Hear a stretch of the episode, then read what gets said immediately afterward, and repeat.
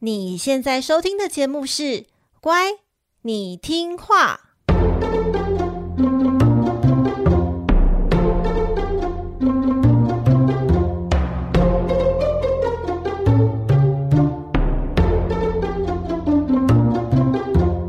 每集介绍一则故事加一幅名画，从故事的关键找出欣赏艺术的线索。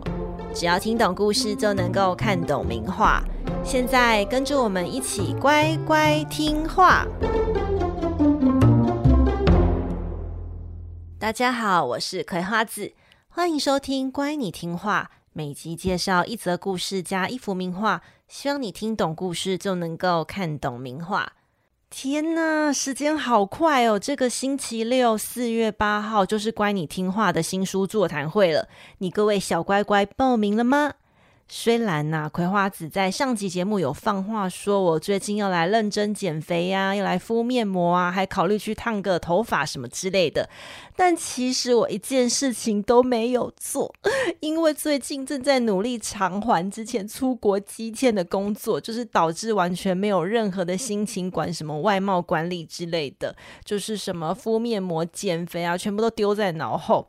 但是，但是，但是，话说，我们本来就是属于心灵交流的嘛，所以到时候大家就睁一只眼闭一只眼，不要太在意吼。那新书座谈会呢，会给你丰富的内容，呃，应该吧，哈啊，我们的座谈会是走温馨的路线，所以座位有限，有兴趣参加座谈会的小乖乖，请提早报名座谈会。那我们就四月八号星期六下午全员合体相认。那座谈会的报名链接，我就放在本集 Podcast 的资讯栏里，还有乖你听话的 IG 置顶贴文，请点开链接报名哦。好的，接下来就让我们开始这集的故事吧。先来个前情提要：上集节目啊，我们说到耶稣被钉死在十字架上，三天后，耶稣死而复生。那当天早上呢，其实抹大拉的玛利亚有去了耶稣的坟墓，可是却遍寻不着他的遗体。抹大拉玛利亚哭得死去活来啊！当耶稣显现在他面前的时候，却叫他说：“不要摸我。”这一句“不要摸我”呢，后来成为一种艺术主题，叫做大家还记得吗？“Noli me tangere”，这是一句好听的拉丁文。那我们有个小乖乖超级好笑，他说这句话叫做 “Noli me tangere”，就是有米有蛋有酒。“Noli me tangere”，“Noli me tangere”。我觉得这这位小乖乖一定是个吃货，这样都可以变成一道菜，真的是太厉害了。那耶稣复活之后呢？其实他没有直接的升天，他反倒啊在人间待了四十天。他到处神出鬼没啊，四处向他的门徒们宣告他复活的消息，直到这个曝光量达标，就是大家都知道了之后，他才升天回到他天上老爸，就是上帝耶和华的怀抱。那这一集呢，就让我们来看看耶稣复活后在忙些什么吧。耶稣复活的当天呐、他复活的消息开始在耶路撒冷城传开，信徒们半信半疑的讨论这件本日大头条啊！号外号外，耶稣遗体神秘失踪，消息人士指出耶稣可能已经复活。那大家都在讨论这件事情嘛。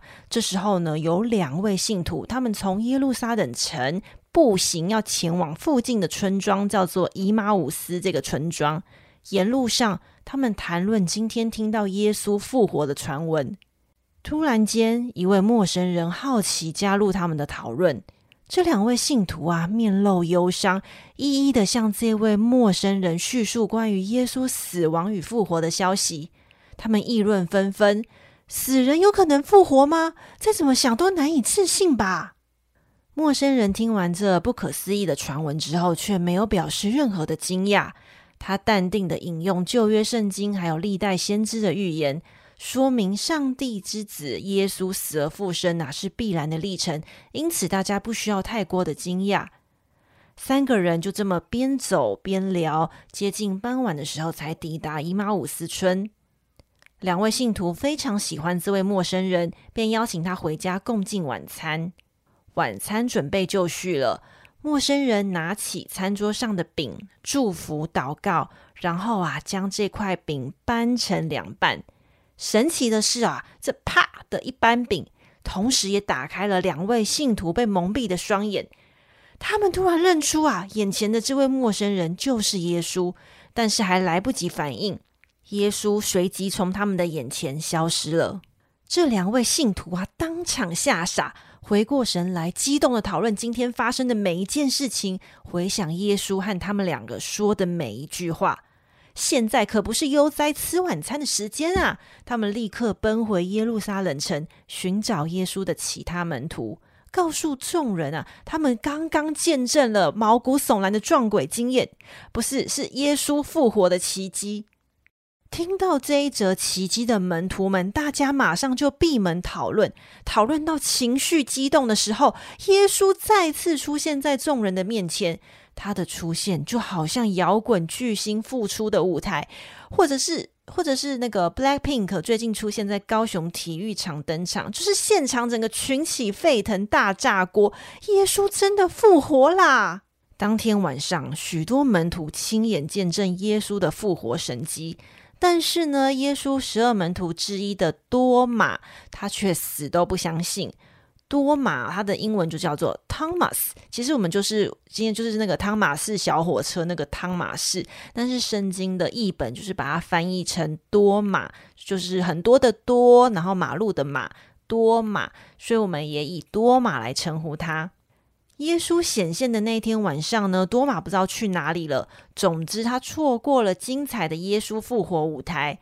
他本身是一个怀疑论者，他怀疑呀、啊，有人在背后刻意的造假，因此他放话说，除非他亲自的摸到耶稣的伤口，他才愿意相信真的有这件事情。时间呢，来到耶稣复活的第二个星期日。门徒们再次聚会，这一次多马也在场。紧闭的房间内，耶稣又突然神出鬼没的出现在他们当中。他对众人说：“愿你们平安。”然后呢，就把头转过去对多马说：“把你的手指头伸到这里来，看看我的手吧。伸出你的手来，放进我的肋边吧。不要不相信，要有信心。”那个乐边就是乐牌的乐，就是指说叫他把手指头放进他腹部受伤的伤口上。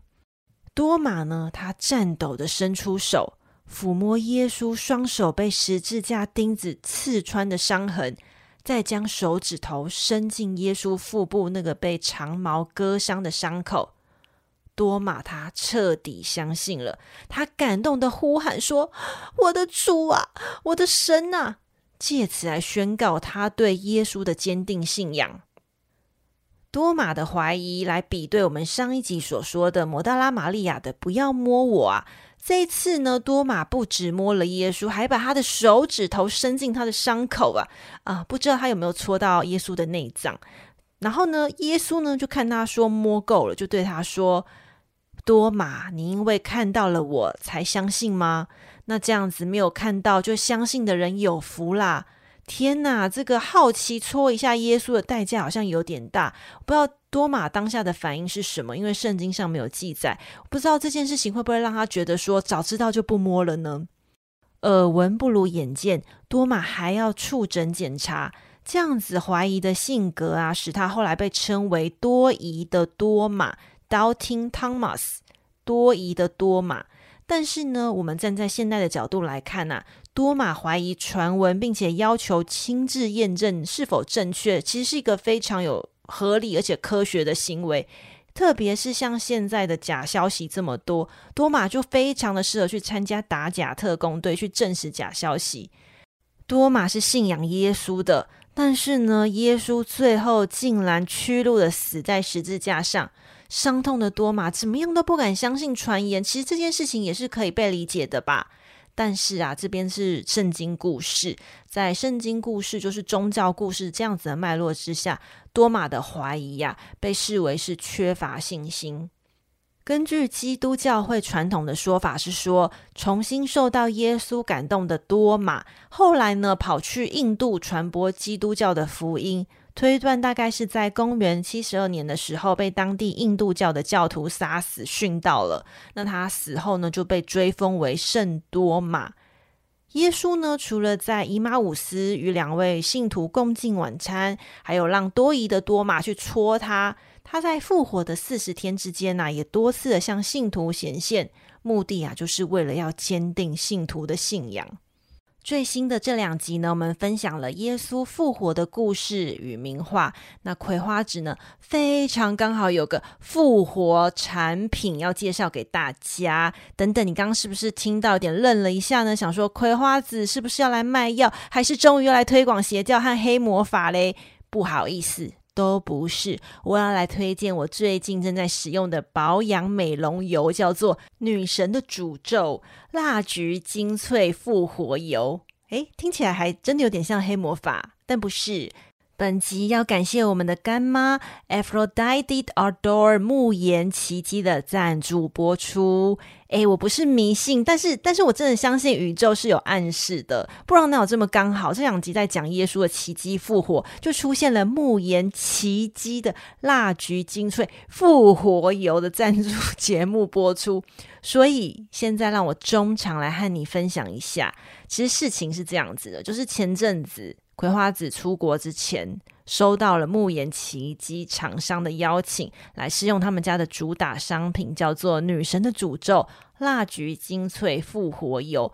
那这瓶美容油呢，是专为亚洲气候及肤质所设计的配方，号称呢就是全肤直接可使用，而且是从头到脚趾头都可以使用，还可以涂抹发梢来护发哦。那时候我就想说，天呐，提供杯啊，真是太棒了！这样我就不用准备瓶瓶罐罐，还可以节省行李箱的重量，而且一瓶出门真的是有够方便的。这一瓶这个蜡菊精粹复活油，它的主要成分就是蜡菊精油嘛，那它还有甜杏仁油啊、摩洛哥坚果油、椰子油。荷荷巴油，但因为精油的成分是真的还蛮单纯的，我就想说，嗯，应该是不会有问题。然后呢，我就很傻很天真，我就真的完全没有带任何其他的保养品，就是化妆水啊、精华液什么的，我都完全没有带，甚至我就是很傻，连护发也没带，我就这么潇潇洒洒只带了这一瓶复活油，就是给它出门了。但是我到新加坡之后，我就开始有点迟疑了，因为当时哦、台北的气温大概二十度，然后新加坡的温度大概就是三十度。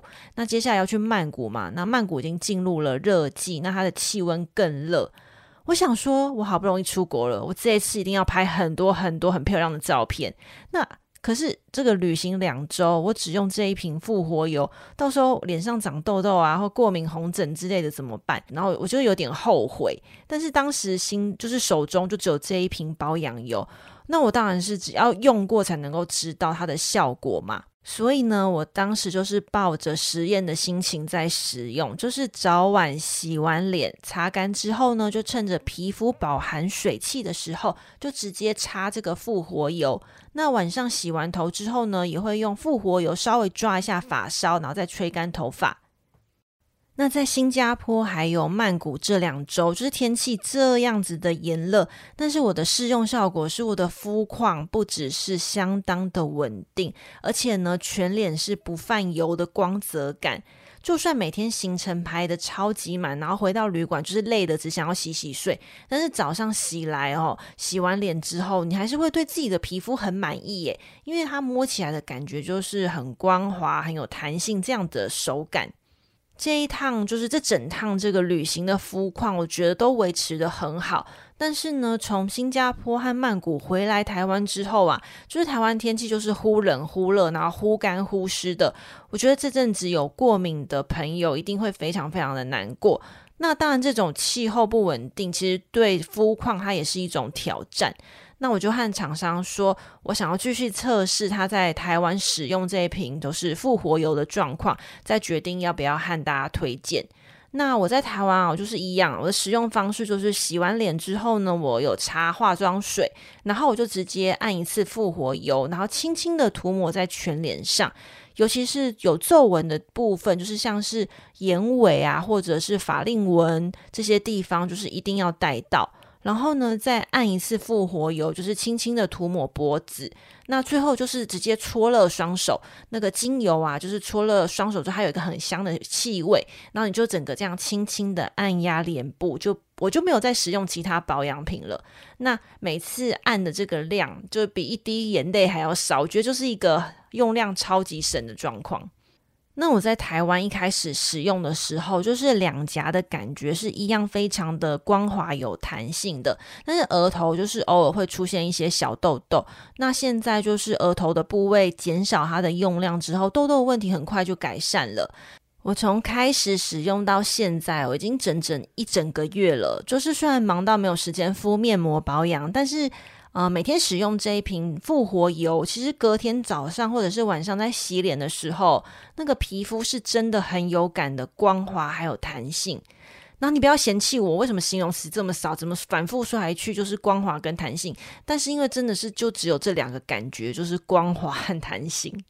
这一瓶蜡菊精粹复活油的品牌是沐涎奇迹，他们家是主打百分之百来自克罗埃西亚进口的天然精油保养品。那它的产品呢，保证皆无进行动物实验呐，百分之百无添加有害化学物质，强调天然而且纯素者也可以使用。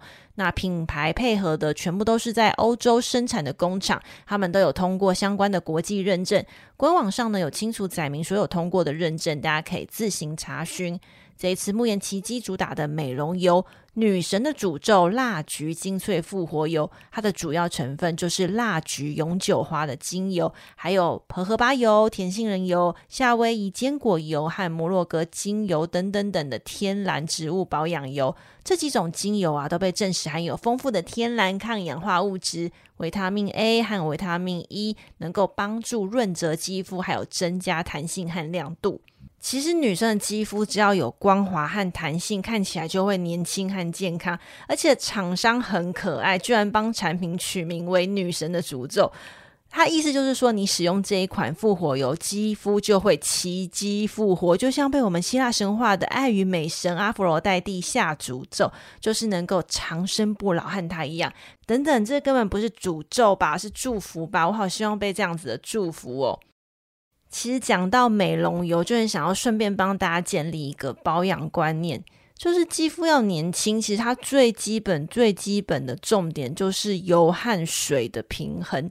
因为油就像一层保护膜，它可以防止我们肌肤的水分流失，也会让我们的肌肤看起来有光泽。所以你就算是油性的肌肤，也其实也是需要适量的油类保养做平衡，就是油和水是缺一不可的。另外就是呢，我刚刚有说到肌肤有油水平衡，其实这个平衡也是浮动的，你要根据自己的年龄啊、气温啊，甚至是当下是不是生理期、当下的肤况来调整油量。就像我在新加坡和台湾的气温和湿度不一样，那我也就会依照那个肤况去调整它的用量。因为每个人的肌肤啊都需要油，所以这一瓶成分单纯的蜡菊精粹复活油就适用于各类的肤质还有年龄。大家生活步调很紧凑嘛，常要面对各式各样的压力呀、疲惫啊。那一瓶就是成分好的美容油，其实它是可以减少挑选瓶瓶罐罐的时间。大家在每天洗脸呐、还有保养的时候，可以趁机好好关注自己的肤况。那闻闻这个复活油的香气，它散发这个甜美的香气啊，其实。是可以帮助放松心情的哦，那就推荐给大家喽。好的，工商服务结束，让我们继续回到耶稣奇迹复活的证据。多马他怀疑耶稣复活的传闻，放话说要亲自的检验耶稣的伤口。那这个触诊检查戳一下的故事呢，成为一个宗教的艺术主题，就称为多马的怀疑。这一集呢，要带大家看的名画呢，是来自十六世纪光影大师卡拉瓦乔的作品《圣多马的怀疑》。现在就让我们打开 IG 一起欣赏吧。你打开了吗？十六世纪意大利罗马画家卡拉瓦乔，江湖人称画坛火爆浪子啊。因为呢，他平日逞凶斗狠，外加放浪形骸，甚至曾经犯下过杀人罪。想要他项上人头的仇家，真的不少。导致呢，他三十八岁短暂一生的后半辈子几乎都在逃亡。然而，当他拿起画笔，不可思议的艺术天赋和创作能量，却让他为平面绘画带来跨时代的革命。卡拉瓦乔呢，大幅度的加强画面的明暗对比，它使文艺复兴开始流行的明暗对照画法变得更加夸张。你可以想象，它就是那种修图软体，然后把对比功能开到 max，就是开到最强这样子的感觉。他笔下的画面呢，就像有一道强烈的舞台光照在画面主角，或者是他想要强调的重点身上。借此来专注凸显主角的心理状况，也营造出画面的戏剧感。这种画法延续到巴洛克的绘画风格，例如巴洛克绘画大师鲁本斯啊、林布然等人呐、其实都深受卡拉瓦乔的影响。因此，卡拉瓦乔又被称为是巴洛克画派的先驱。卡拉瓦乔的另外一项特色呢，是在于他对于人物的真实描绘。他常常是以普通人作为模特，像是农民啊、农妇或者是工人等等。即便啊是描绘基督故事的圣徒，他也不会特别凸显圣徒的神圣性。他是绝对不会在这些宗教人物上头顶加光圈啊，或者是身体散发出光芒。这不是卡拉瓦乔的作风。因此呢，卡拉瓦乔的宗教画，与其说是神性，其实它更多是真实自然的人性。卡拉瓦乔以强烈的光影，还有写实的人物，虽然呢大幅提高画作的情感表现，但是这种崭新的画风获得正反两面的评价。那喜欢的人呢就很喜欢，但不喜欢的人就很讨厌。嗯，听起来好像是废话，但是我想要表达的意思就是说，就是他太有特色了，导致于喜欢跟不喜欢这两个人，就是他的落差很大。批评他的人就认为他的写实主义风格过于的粗俗，因为他的圣徒看起来就很像贫困的农民。再加上啊，他创作一系列的宗教作品，作品都是以暴力呀、啊、斩首啊、拷打和死亡为特征。就我觉得他会描特别描绘这样子的主题，其实跟他内心的黑暗面有关。他其实描绘过相当多的艺术主题，也是我们之前讲过的，像是以撒的牺牲，就是爸爸要杀儿子啊，或者是有地德斩首敌将和罗芬尼斯，就是我们说的圣经黑寡妇，还有受难的耶稣，还有殉教的教徒等等哦。他的画作表现有时候会过于的血腥暴力，以至于他的画作啊，偶尔会被订画的团体给退货，必须要重画，或者是另外再找买家。但尽管如此，卡拉瓦乔从来不缺佣金和资助，即便他是个杀人犯，依然有教会会为了他的画作，然后愿意收留他。这一集呢，要介绍的画作《圣多玛的怀疑》呢，画面的背景没有任何的景物，只有四位人物紧紧的凑在一起。耶稣拉开自己的衣袍，三位门徒低头紧盯着多马，将他的手指头戳进耶稣的腹部伤口。主角多马被描绘为一位农民，身穿一件肩部缝线裂开的上衣，他的手指甲全是泥土，头部呢则大半部被阴影笼罩，代表他的怀疑和不确定。但是从他靠近并且紧盯耶稣腹部伤口的双眼，以及瞪大眼睛那个额头的抬头纹呐、那个抬头纹好像可以夹死苍蝇一样哦，显示出他有多么的惊讶。多马身后有两位门徒，应该是第一使徒彼得和约翰，他们的手啊虽然没有露出来，但他们一样紧盯着多马的手指头，流露出不亚于多马的好奇心。反映出啊，他们其实同样也在怀疑耶稣复活的真实性。这三位门徒在卡拉瓦乔的笔下被描绘成着迷于耶稣伤口的乡下老百姓。卡拉瓦乔呢是光影大师，他没有老套的使用光芒或者是光环来强调耶稣复活的肉体，而是呢以他独家的打光技术，利用光影来引导观众的视线。光线照射在耶稣裸露的苍白身躯，光线顺着他的胸膛下移到多玛的手指，所有的人呐、包含我们观众的视线，都紧紧盯着耶稣腹部的那个洞。多玛的手指头直挺挺的戳进耶稣受伤的伤口，甚至有点粗鲁的稍微打开一点伤口来探查。这种旺盛的好奇心，对比耶稣受伤的身体啊，其实看起来近乎残忍。尤其是他的指甲肮脏又发黑，更是让人家觉得很不舒服。但是呢，当你以为这一切都是卡拉瓦乔的用意的时候，请你将你的视线稍微的往右。就会发现呐、是耶稣他自己主动的引导多玛将食指伸进自己的腹部伤口。耶稣平静的表情没有任何的责备，而是要向怀疑论者证实他的复活。我觉得耶稣有一种没关系，你摸摸看，你尽量摸啊这样子的感觉。尽管这一幅画圣多玛的怀疑缺乏神圣感。但是呢，多玛将手指戳进耶稣受伤的伤口的描绘是这样子的真实，所以同时也戳进了观众的心。卡拉瓦乔圣多玛的怀疑呀、一推出就受到当时人们的热烈欢迎，许多红衣大主教和王公贵族都有这一幅画的复制品，这也代表了这一幅画的巨大成功。但这件事情呢，也让后世感到混淆啊！一些评论家甚至认为说，卡拉瓦乔的原作已经丢失。但是呢，现在被公认的还是有两幅，它是卡拉瓦乔亲笔的签名版本，一幅是私人的收藏，那另外一幅呢，由普鲁士皇家收藏，目前馆藏于德国的波茨坦的无忧宫画廊。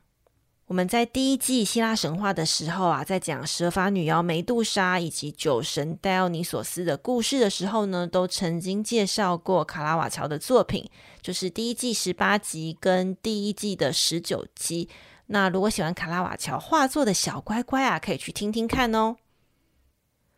多玛的怀疑这个宗教艺术主题啊，至少是从六世纪开始就是一个很常见的主题，而且一直有一个固定的表现形式，就是描绘多玛将他的手指头伸进耶稣腹部伤口的那一刻，作为耶稣死而复活的证据。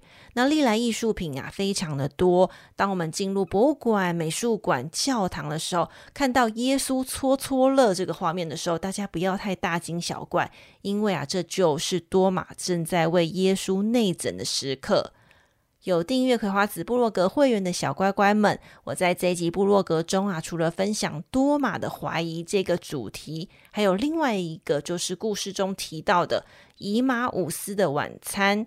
这也是另外一个艺术家很喜欢描绘的主题，请会员们记得去看哦。那也欢迎新朋友加入每月订阅部落格的行列，更完整的欣赏延伸的精彩画作。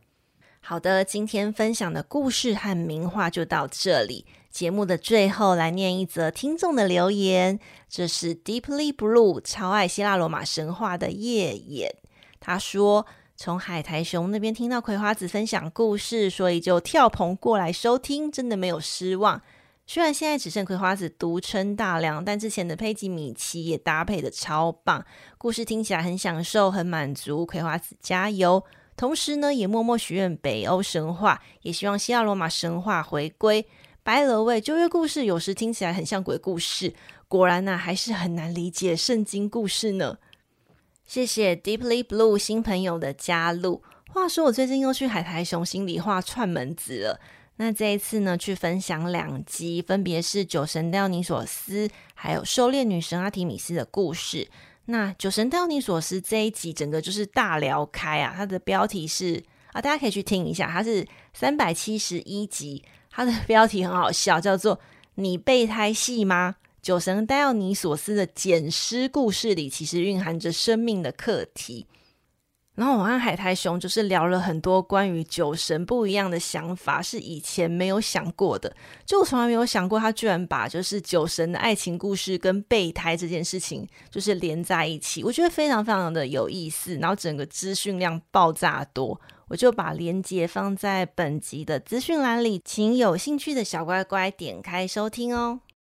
如果你喜欢乖你听话，请帮帮忙在 Apple Podcast 和 Spotify 为节目按赞五颗星。留下你的建议或任何想对葵花子说的话。那部落格会员订阅方式，IG 连接放在本集 Podcast 的资讯栏里。如果你喜欢节目啊，愿意支持节目运作，葵花子也会非常感谢你的小额赞助。那本集的干妈沐妍奇迹呢，目前销售通路除了他们自家的官网，在 Pinkoi 和华航机上杂志和华航的 emo 都有贩售。大家出国旅游做华航的时候，可以顺便购入一瓶女神的诅咒蜡菊精粹复活油。出国旅游带这一瓶，保养是真的很方便。华航有没有特殊的优惠，我不知道。但是呢，即日起至五月十五号为止，于官网输入小乖乖折扣码 YTH 八十八，即享有女神的诅咒蜡菊精粹复活油宠爱大瓶八八折优惠。那在四月十二号之前购买，还会再加送一瓶的复活油的轻巧瓶。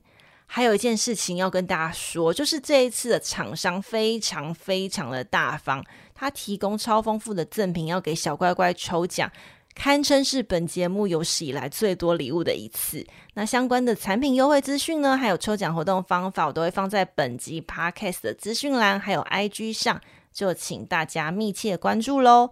分享给你身边周遭同样对听故事和艺术有兴趣的亲朋好友们，你们的支持是我继续加油的动力，真心感谢你的支持。那这个星期六四月八号就是乖你听话的新书发表会了，会到现场来的小乖乖，请务必来和葵花子打声招呼。这个频道是乖你听话，我们下期见喽，拜拜。